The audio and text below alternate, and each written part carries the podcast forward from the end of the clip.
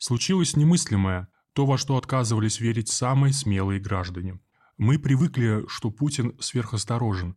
Он всегда выбирает самый неконфликтный путь к цели.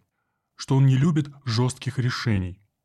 Даже те, кто говорил, что Путин подпишет, думали, что опять через время, еще раз поторговавшись с Западом, еще раз отложив перезревшее решение, избегая столкновения, через 2-3 недели, 2-3 дня, как предлагали некоторые члены Совбеза, после 101-го китайского предупреждения. Но Путин снова сломал шаблоны, он опять сделал то, чего не ждали и во что не верили. Он ударил первым, он подписал – в стране в воздухе висит радостный крик «Подписал». 21 февраля 2022 года – это дата новой истории. Путин перевернул советский период нашей истории и начал свой. Не с Крыма, с Донбасса. У всех экспертов телеграм-сообщества, кто слушал его речь, у горла был комок, а состояние шоковое. Мы не верили ушам. 30 лет мы ждали этих слов и не верили, что дождемся – но мы дождались. Путин говорил не просто с болью и ожесточением, он говорил с облегчением. Было видно, как он все эти 30 лет хотел это сказать, давил в себе это, устал давить, но не говорил. И вот, наконец, сказал.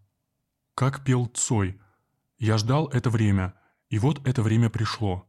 Те, кто молчал, перестали молчать. Те, кому нечего ждать, садятся в седло. Их не догнать, уже не догнать. Мы испытали не только шок, а мы испытали катарсис, облегчение, исцеление.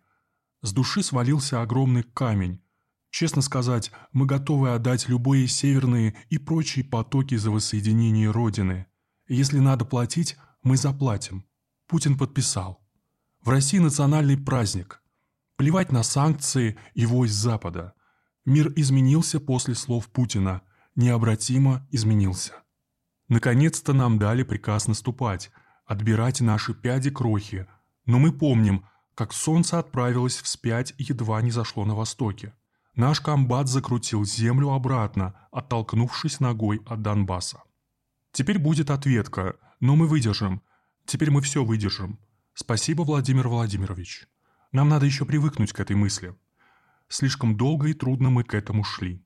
Но теперь ясно, все было не зря, не напрасно было.